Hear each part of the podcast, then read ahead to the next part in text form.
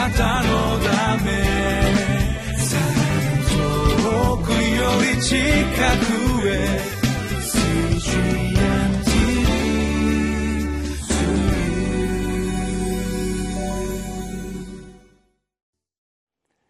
皆さんこんにちは。リビングライフの時間がやってまいりました。今日も神様の御声に聞いてまいりましょう。今日のテーマは神の国は言葉にはなく力にあります。というテーマです。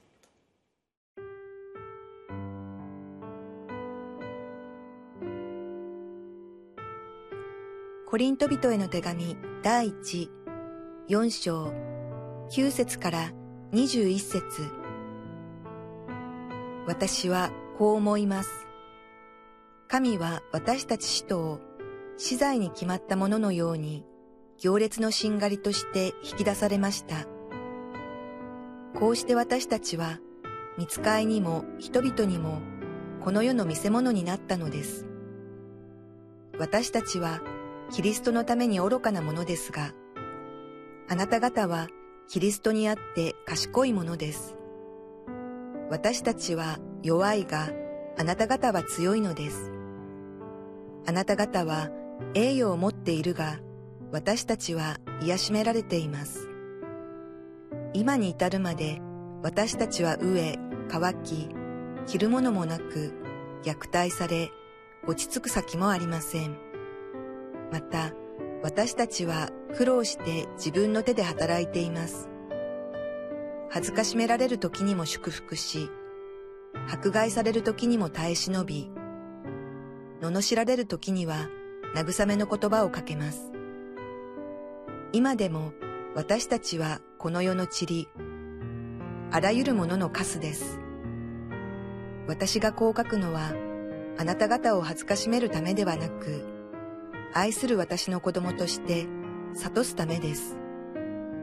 たとえあなた方にキリストにある養育係が一万人あろうとも、父は多くあるはずがありません。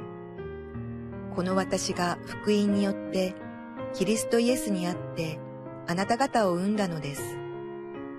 ですから私はあなた方に進めます。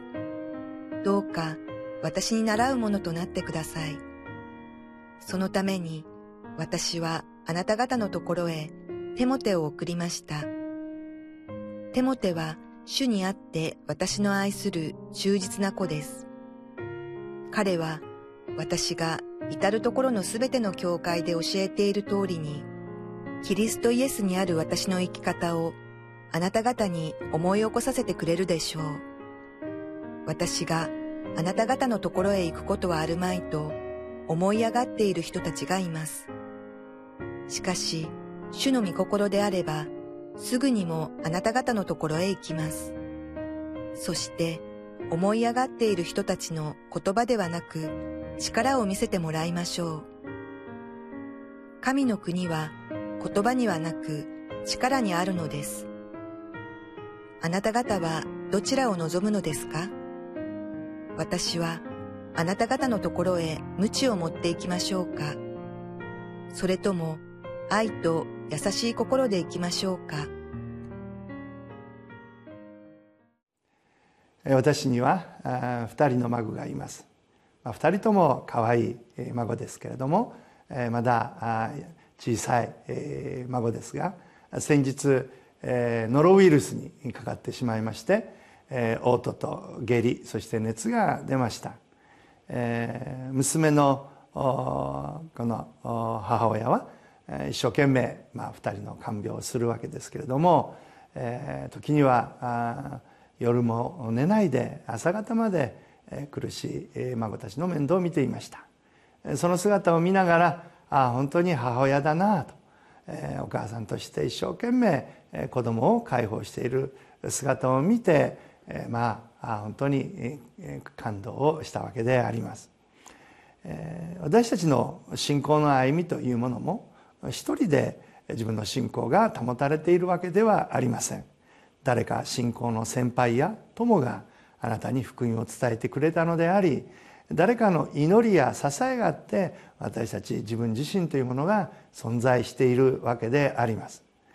えコリントの教会に伝道したパウロはえこの伝道しながらまさに我が子を育てるようにえ自分のこの子供のようにコリントの人たちを扱い一生懸命お世話をし福音を伝え育てていったのであります。ところが彼が伝道して他の場所に行っている間にいろんな問題がコリントの教会に起こりました。その大きな問題の一つには分裂分派の問題があったのであります。私はパウロがいい。私はアポロがいい。ケパがいい、まあ、そんな分派が教会に起こったわけであります。でその原因の中にあるものは何かというと一人一人の中にある誇りおごりあるいは高ぶり、まあ、自己中心性、まあ、そういったものが原因となったわけであります。そういう報告を聞いたパウロはもういても立ってもおられず手紙を書いた。それがあのコリント人への第一の手紙だと言われています。パウロは、え、この自分の思いを、え、コリントの人たちに一生懸命、え、こう訴え訴えました。10節を見ますと私たちはキリストのために愚かなものですがあなた方はキリストにあって賢いものです。私たちは弱いがあなた方は強いのです。あなた方は栄誉を持っているが私たちは癒しめられています。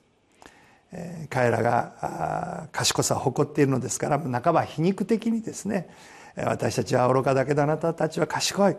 私たちは弱いがあなた方は強い。そういうことを言っております。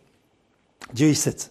今に至るまで私たちは飢え乾き着るものもなく虐待され落ち着く先もありません。また私たちは労苦して自分の手で働いています。恥ずかしめられる時にも祝福し、迫害される時にも耐え忍び、罵られる時には慰めの言葉をかけます。今でも私たちはこの世の塵、あらゆるもののカスです。私がこう書くのはあなた方を恥ずかしめるためではなく、愛する私の子供として諭すためですと、こう語っています。どれほどパウロがコリントの教会のために汗を流し涙を流し労苦していったことでしょうか植えたり乾いたり着るものもなかったり虐待されたりまあ本当に落ち着く先もない。もう自分の居場所がない。だけども一生懸命コリントの人たちが救われるようにとこの労苦していった。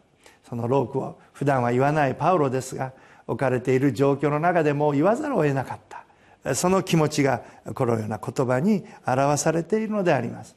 迫害される時にも耐え忍んだんだよと、えー、本当に自分たちはこの世の塵あらゆるもののカスだともう本当に塵やカスのような状況になっても粉々になっても私はあなたたちのために祈り労苦してきたんだということを訴えているのであります15節を見ますとたとえあなた方にキリストにある養育係が1万人あろうとも、父は多くあるはずがありません。この私が福音によってキリストイエスにあってあなた方を生んだのです。確かにあなたたちにいろんなことを教えてくれる人はいるでしょう。あるいは良いことを伝えてくれる人はいるでしょう。しかし、生んだのは多くはない。いや、一人だけ。私なんだよと。私が福音によってキリストイエスによってあなた方を生んだんだどうかそのことを分かってもらいたいだからあなたたちにも私に習うものになってほしいとパウロは切々と訴えているのであります。パウロの生き方のように習うということはどういうことでしょうか？それは自分の思いや自分の考え知恵を捨ててキリストに仕えていくという姿勢でありました。人々の救いのために身を粉にして働き仕えていくことでありました。そしてそのようなところにこそ神の御業が表されてあのコリントの教会が生み出されていったのです。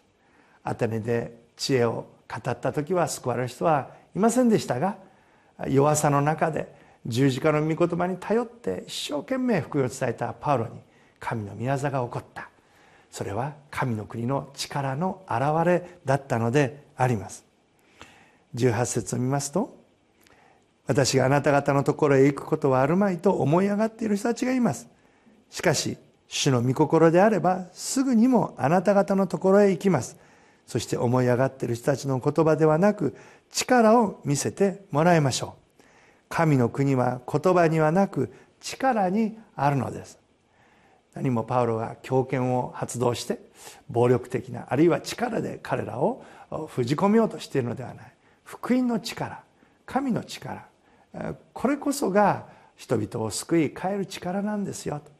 あなたたちは私が来ないからと思って、えこの気楽に思い上がってるかもしれないけど私が行った時には神の力が現れるんだ。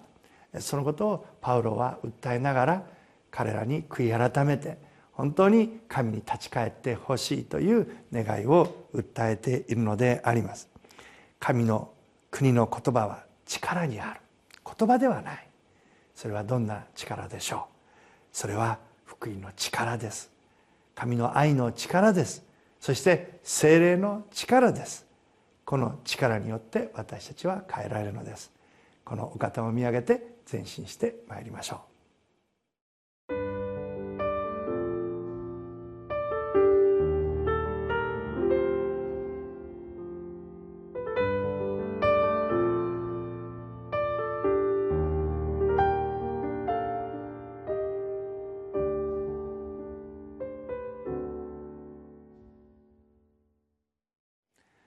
パウロはコリントの人たちに神の国は言葉ではなく力ですと伝えました。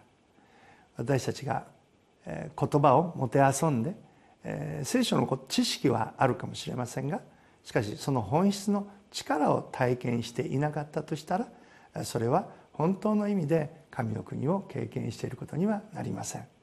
どうかあなたのうちに神のお言葉の力が及びますように。精霊の力が及びますように。そのためにも神の前にへり下り謙虚な心で神の力をまた精霊の力を求めていくものとなってまいりましょう。一言お祈りいたします。愛する主よ。どうぞ一人一人が神の国の力に生きることができるように。精霊に満たされて生きる心をお与えください。イエスのお名前によって信じてお祈りをいたします。アーメン。なたのため。遠くより近く。